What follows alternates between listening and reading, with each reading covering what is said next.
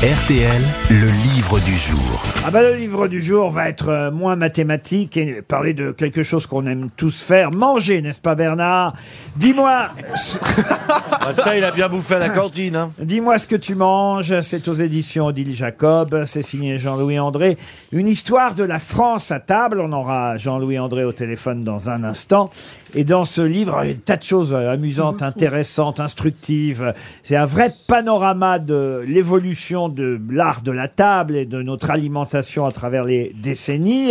Et par exemple, j'aimerais euh, qu'on aille dans les années euh, 1930, en 1937 précisément.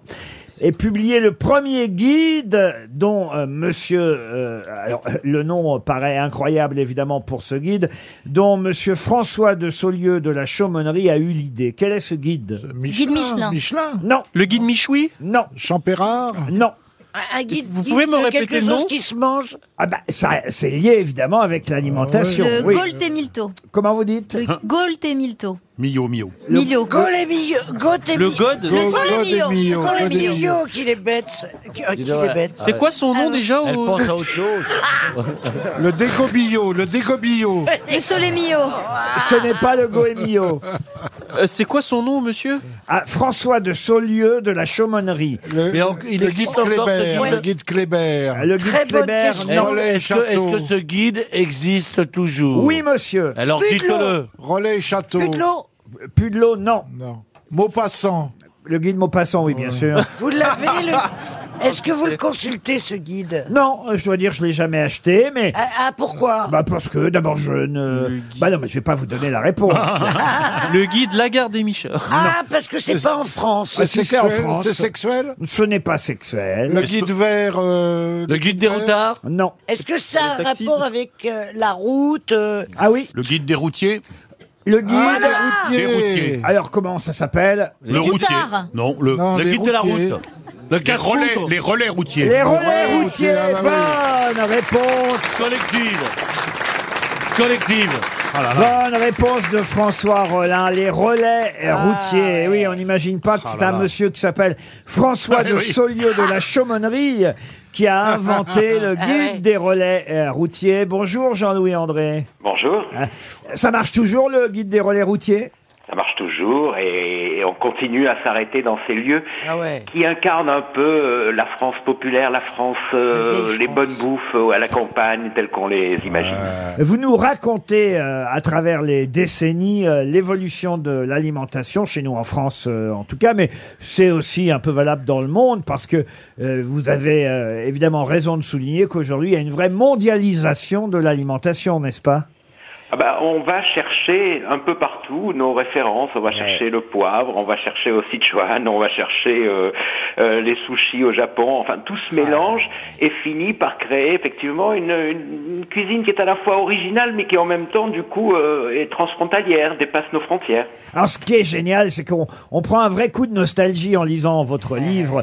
Dis-moi ce que tu manges, parce que, évidemment, vous nous parlez aussi de toutes les marques et de tous les produits qui Oh. sont nés au fur et à mesure, évidemment, des décennies, de tous ces aliments qui n'existaient pas, puis qui d'un seul coup sont apparus. Alors que ce soit des produits infects, hein, il faut le dire, Ah. comme euh, par exemple les bolinos, hein, vous nous rappelez là. Ah, les Ah, vous vous bolinos. souvenez des bolinos Oh, oui. C'est terrible. Bon, il y a des choses plus agréables, évidemment, comme la vache qui rit, Ah ou pourquoi pas le Babybel, euh, les produits fleuris michon, ça va de soi. Les pasta box. Ah, alors, les Le pastes. chocomousse Ah, le chocomousse, c'est quoi le chocomousse Pourquoi il n'y en a plus du chocomousse Vous avez connu le chocomousse, Oui, mais on- monsieur Oui, bien sûr. Oh Oui, là, bien sûr. Et pourquoi ça n'existe plus le chocomousse Parce que J'ai pas c'était enquêté dégueulasse. sur la question. J'ai pas enquêté sur la disparition. du chocolat. Non, le chocomousse, parce que vous, normal, vous n'avez pas mangé du choco... Ah non, c'était très Je sais cher. pas ce que c'est. Dans les années C'est quand papa a pu s'acheter une télé, on a eu du chocomousse, mais comme chez vous, c'était, c'est pas possible. Dans les années 60, vous racontez quand même aussi que il y a eu un, un phénomène un peu nouveau qui s'est produit, c'est qu'il fallait aller plus vite pour préparer à manger. Sont nées évidemment les fameuses cocottes minutes euh, Ah, c'est et- intéressant. avec Ah, le c'est guide bien, ça. avec le guide de cuisine Seb hein, euh, intéressant. Ah. incorporé à la cocotte. euh. Il est magnifique, hein. Faire Ah, il des, est magnifique. faire des œufs sur le plat à la cocotte minute, c'est. Non, mais il y a eu le mixeur, le moulin à café Ma électrique. mère, elle a failli mourir. La, la yaourtière, euh, l'essoreuse à salade, tout ça est arrivé. Moulinex a vraiment libéré la femme à l'époque et l'homme Et oui. ensuite. Et Moulinex, son acronyme, c'est MLF. Euh, Moulinex libère la femme, MLF. Bravo. Eh ben oui. Eh oui, on n'y avait pas pensé. Ah oui, j'avais pas pensé. Alors les chefs aussi ont pris le pouvoir. Vous dites avant, les chefs, on les connaissait pas dans un restaurant, on connaissait éventuellement le directeur de l'établissement qui vous accueillait, qui euh, parfois serveuse. servait ou la serveuse. Et, et le chef, on savait pas qui c'était. C'était un, un anonyme dans sa cuisine. Aujourd'hui, c'est lui la vedette, le chef. C'est la vedette et c'est- ça donne une nouvelle manière de- d'apporter les plats. On s'y est tous habitués, mais aujourd'hui, quand on va dans un restaurant, on voit arriver une assiette dressée. C'était pas le cas avant. Avant, le, le serveur faisait le spectacle en salle. Mais à partir du moment où les chefs sont devenus les maîtres à bord, ils ont voulu contrôler leur assiette et ils ont contrôlé leur assiette au pass. C'est les trois gros, qui, euh, Michel- c'est Resta trois gros qui ont inventé ça dans les années 60. Et je me souviens que Michel Guérard m'a dit j'ai voulu copier, et à l'époque, on, se- on se respectait tous. Je lui ai envoyé une lettre pour lui demander l'autorisation de faire pareil.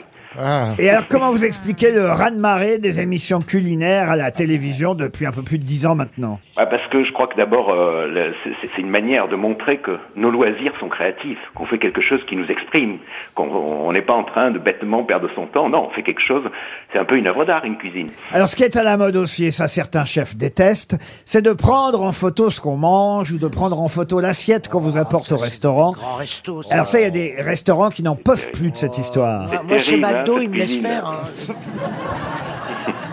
Moi, chez McDo, la photo existe déjà. hein. non, mais je veux dire, il y a que chez les prout-prout euh, que t'as pas le droit de prendre ce que t'as dans l'assiette. Mais tu vas dans un restaurant normal, dans, euh, moi, si je prends mon assiette, il y a personne qui me dit, qu'est-ce que vous faites? Vous avez pris vos art- Non, personne. Non, mais personne ne Mais évidemment, quand on va dans des trois étoiles Michelin, alors. Mais même eux, ils sont très contents. Non, mais ils y a- veulent que ce soit Instagrammable, ça fait de la pub. Il n'y a pas besoin d'aller dans un 3 étoiles Michelin pour voir les gens photographier leur assiette, croyez-moi. N'est-ce pas, euh, monsieur euh, André Ah ben, ça, c'est- c'est- c'est- L'Instagrammable, c'est aussi le, le French tacos, vous savez, qui est arrivé récemment, cette espèce de de- de- de- d'énorme euh, fast-food sandwich, il peut atteindre 2 kilos. Et les gens, les jeunes particulièrement, le photographient et le mettent sur Instagram. mais, mais c'est Moi, vrai. je photographie la serveuse. Et les chefs se font connaître comme ça. Vous parlez de Jean Imbert, vous parlez de Cyril Lignac. Ils savent très bien utiliser, évidemment, les nouveaux réseaux qui permettent de se faire connaître, plus peut-être que le Michelin, les étoiles qu'on leur attribue. Moi, je trouve que Jean Humbert, aujourd'hui, bah, c'est pas hors de sa de sa cuisine, hors de, de tout jugement sur sa cuisine, est aussi important dans le statut des chefs que ce que l'a été Paul Bocuse il y a, il y a 50 ans. C'est la révolution dans les cuisines. Vous racontez cette évolution de l'alimentation à travers les, les années euh, de façon passionnante, je dois dire. Le livre s'appelle Dis-moi ce que tu manges, une histoire de la France à table. Je vais vous l'offrir, monsieur. Oh oui, Mabille, avec hein. plaisir. Ah, vous le voulez. C'est chez Odile Jacob et c'était le livre du jour.